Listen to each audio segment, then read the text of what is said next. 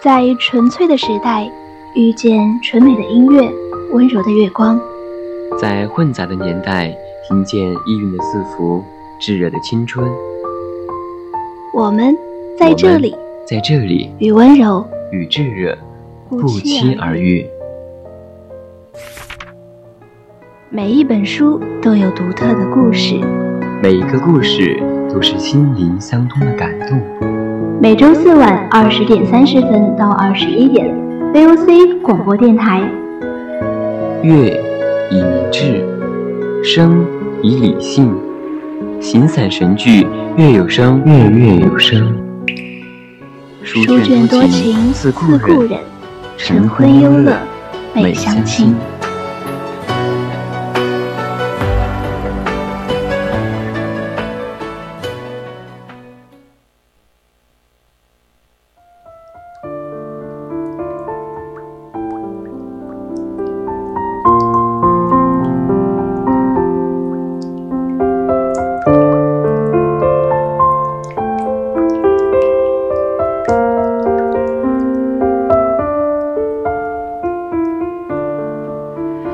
亲爱的各位听众朋友们，大家晚上好！您现在收听到的是四川宜宾学院校园之声 VOC 广播电台，正在为您直播的专栏节目是《月月有声》，我是主播雨婷。大家可以打开收音机调频 FM 幺零零，收听到我们的 VOC 广播电台，或者打开荔枝 FM 搜索 VOC 广播电台，直接参与到我们的节目互动中。你有什么话想要和主播分享，也可以关注我们的微信公众号，搜索“青春调频”。还想获取更多精彩内容，就加入我们的 QQ 听友四群二七五幺三幺二九八，或者在新浪微博上 @VOC 广播电台私信我们。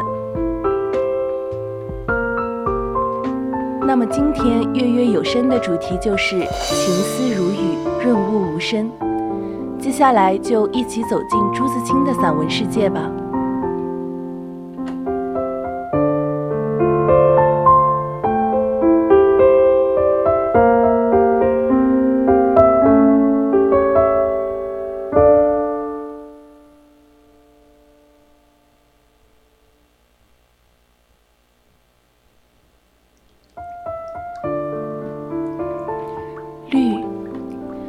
我第二次到仙岩的时候，便惊诧于梅雨潭的绿了。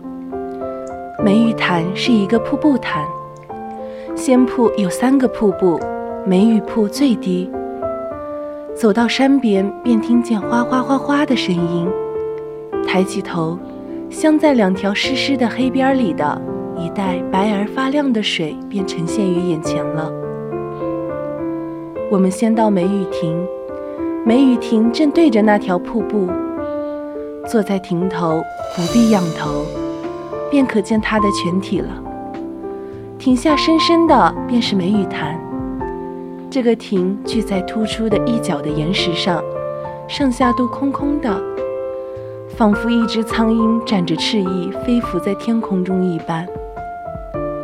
三面都是山，像半个环拥着，人如在井底了。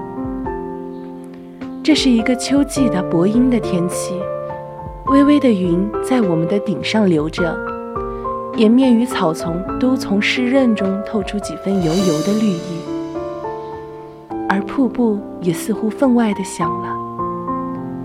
那瀑布从上面冲下，仿佛已被扯成大小的几缕，不复是一幅整齐而平滑的布。岩上有许多棱角，瀑流经过时做急剧的撞击，便飞花碎玉般乱溅着了。那溅着的水花晶莹而多芒，远望去像一朵朵小小的白梅，微雨似的纷纷落着。据说，这就是梅雨潭之所以得名了。但我觉得像杨花格外确切些。清风起来时，点点随风飘散，那更是杨花了。这时，偶然有几点送入我们温暖的怀里，便倏地钻了进，再也寻他不着。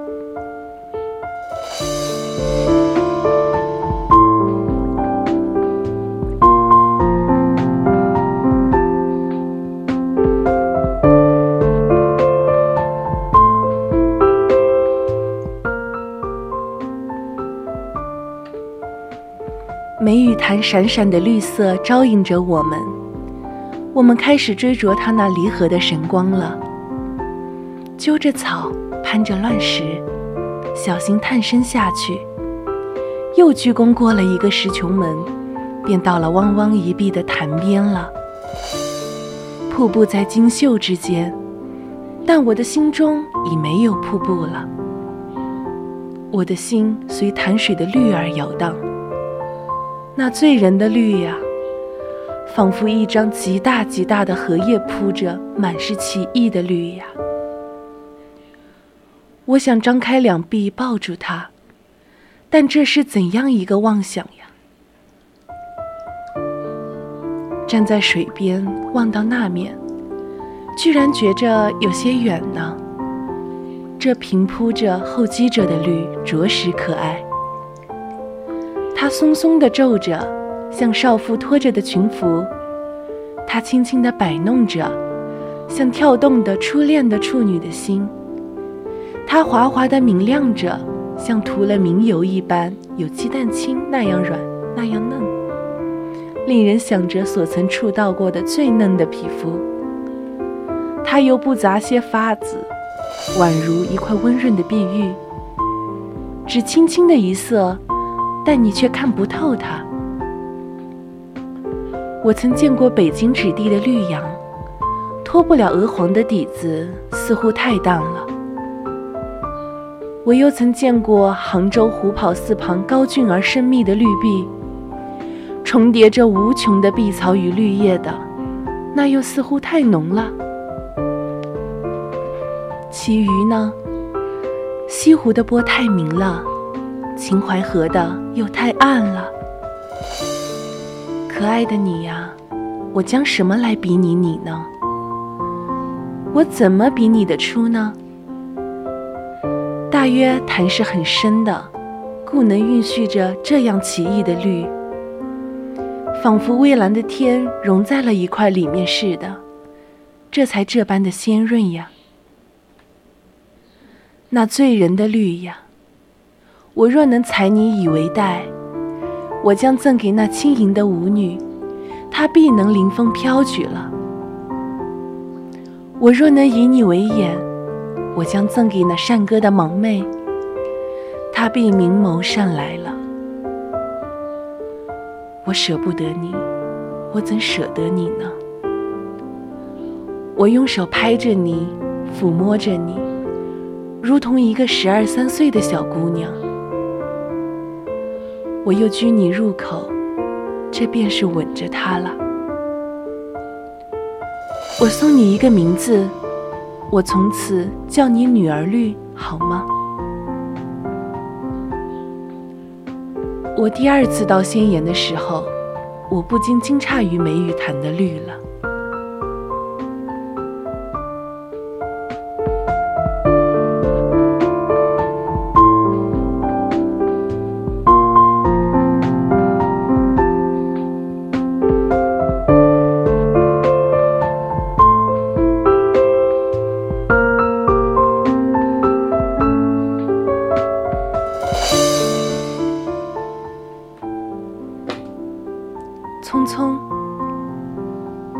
去了，有再来的时候；杨柳枯了，有再青的时候；桃花谢了，有再开的时候。但是，聪明的你告诉我，我们的日子为什么一去不复返呢？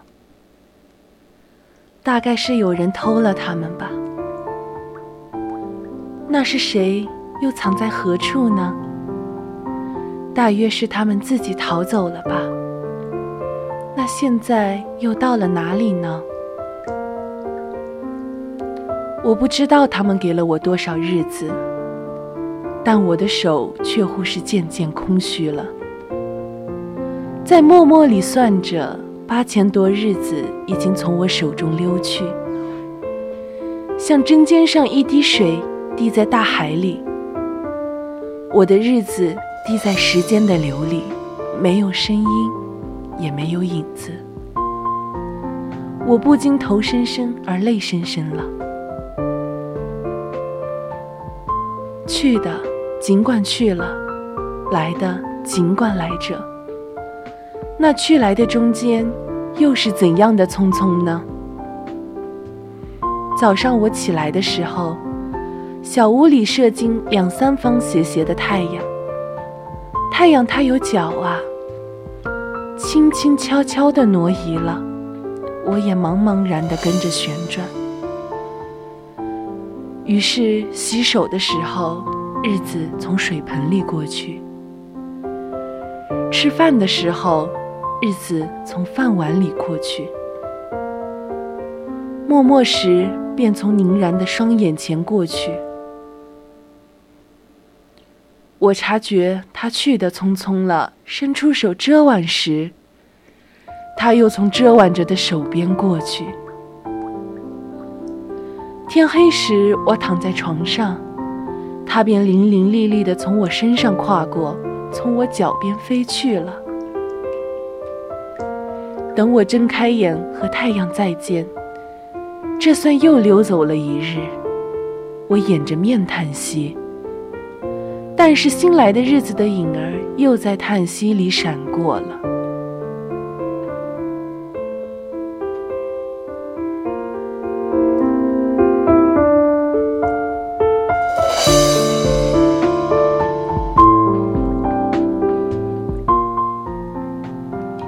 在逃去如飞的日子里，在千门万户的世界里，我能做些什么呢？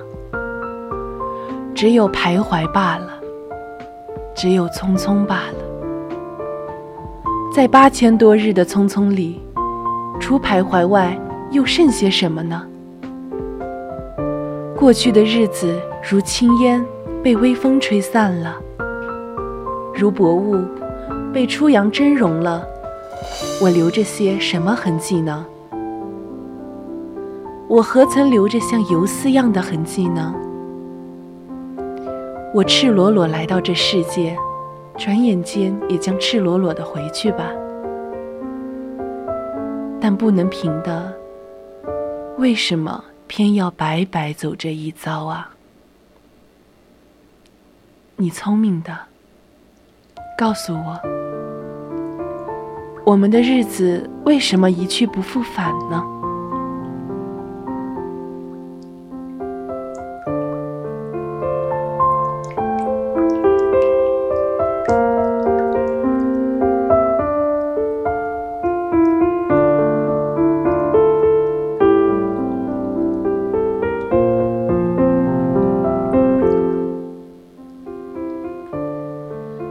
歌声。昨晚中西音乐歌舞大会里，中西丝竹合唱的三曲清歌，真令我神迷心醉了。仿佛是一个暮春的早晨，霏霏的毛雨蓦然洒在我的脸上，引起润泽、轻松的感觉。新鲜的微风吹动我的衣袂，像爱人的鼻息吹着我的手一样。我立在一条白矾石的甬道上，经了那细雨，正如涂了一层薄薄的乳油。踏着，只觉得越发滑腻可爱了。细雨如牛毛，扬州称其为毛雨。这是在花园里，群花都还在做着他们的清梦。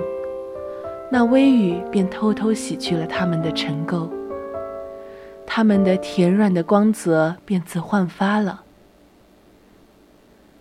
在那被洗去的浮眼下，我能看到他们在有时日光时所深藏着的恬静的红、冷落的紫和苦笑的白与绿。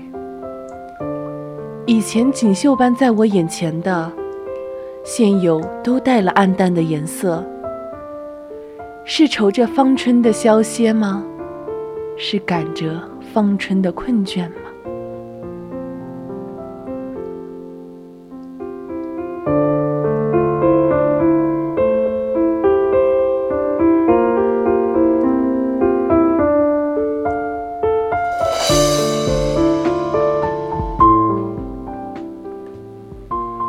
大约也因那蒙蒙的雨吧。园里没了浓郁的香气，涓涓的东风只吹来一缕缕饿了似的花香，夹带着些潮湿的草丛的气息和泥土的滋味。园外田亩和沼泽里又时时送过些新插的秧、少壮的麦和成荫的柳树的清新的真气。这些虽非甜美，却能强烈的刺激我的鼻关。使我有愉快的倦怠之感。看啊，那都是歌中所有的。我用耳，也用眼、鼻、舌、身听着，也用心唱着。我终于被一种健康的麻痹吸取了。于是为歌所有。此后只由歌独自唱着，听着，世界上便只有歌声了。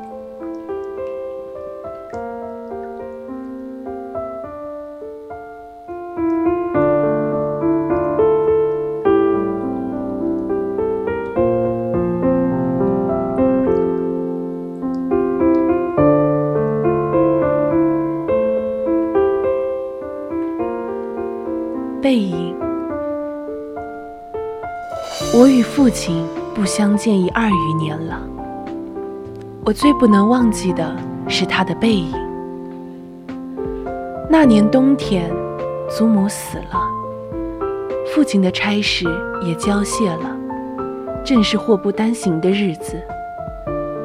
我从北京到徐州，打算跟着父亲奔丧回家。到徐州见着父亲，看见满院狼藉的东西，又想起祖母，不禁流下了眼泪。父亲说：“事已如此，不必难过，好在天无绝人之路。”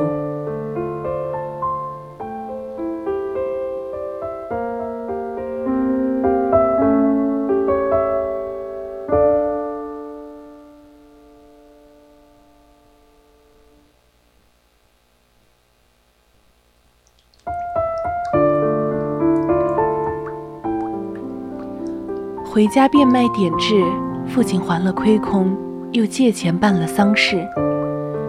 这些日子，家中光景很是惨淡，一半为了丧事，一半为了父亲赋闲。丧事完毕，父亲要到南京谋事，我也要回北京念书，我们便同行。到南京时，有朋友约去游逛。勾留了一日，第二日上午便需渡江到浦口，下午上车北去。父亲因为事忙，本已说定不送我，叫旅馆里一个熟识的茶房陪我同去。他再三嘱咐茶房甚是仔细，但他终于不放心，怕茶房不妥帖，颇踌躇了一会儿。其实我那年已二十岁，北京已来往过两三次，是没什么要紧的了。他踌躇了一会儿，终于决定还是自己送我去。我两三回劝他不必去，他只说不要紧，他们去不好。我们过了江，进了车站。我买票，他忙着照看行李。行李太多了，得向脚夫行些小费才可过去。他便又忙着和他们讲价钱。我那时真是聪明过分，总觉得他说话不大漂亮，非自己插嘴不可。但他终于讲定了价钱，就送我上车。他给我拣定了靠车门的一张椅子，我将他给我做的紫毛大衣铺好座位。他嘱我路上小心，夜里警醒些，不要受凉。又嘱托茶房好好照应我，我在心里暗笑他的愚。他们只认得钱，托他们只是白托。而且我这样大年纪的人，难道还不能料理自己吗？唉，我现在想想，那时真是太聪明了。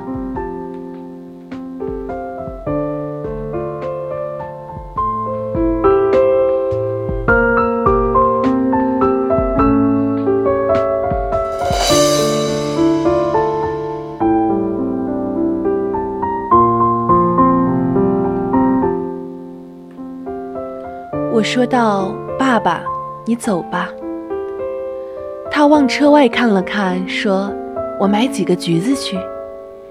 你就在此地，不要走动。”我看那边院台的栅栏外有几个卖东西的等着顾客。走到那边月台，需穿过铁道，跳下去又爬上去。父亲是一个胖子。走过去自然要费些事。我本来要去的，他不肯，便只好让他去。我看见他戴着黑布小帽，穿着黑布大马褂，身青布棉袍，蹒跚地走到铁道边，慢慢地探身下去尚不大难。可是他穿过铁道，要爬上那边月台就不容易了。他用两手攀着上面，两脚在向上缩。他肥胖的身子向左微倾，显出努力的样子。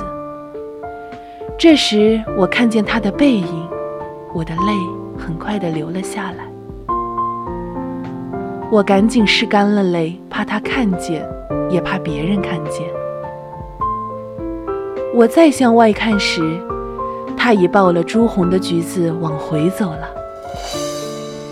过铁道时，他先将橘子散放在地上，自己慢慢爬下，再抱起橘子走。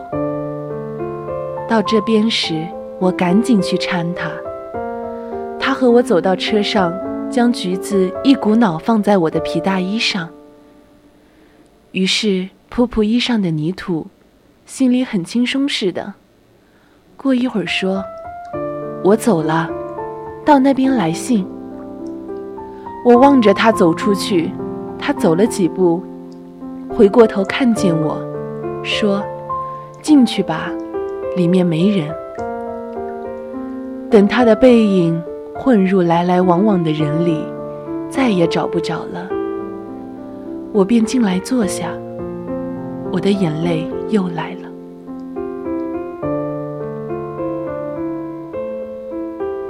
近几年来，父亲和我都是东奔西走，家中光景是一日不如一日。他少年出外谋生，独立支持，做了许多大事，哪知老境却如此颓唐。他触目伤怀，自然不能自已。我读到此处，在晶莹的泪光中。又看见那肥胖的青布棉袍、黑布马褂的背影，唉，我不知何时再能与他相见。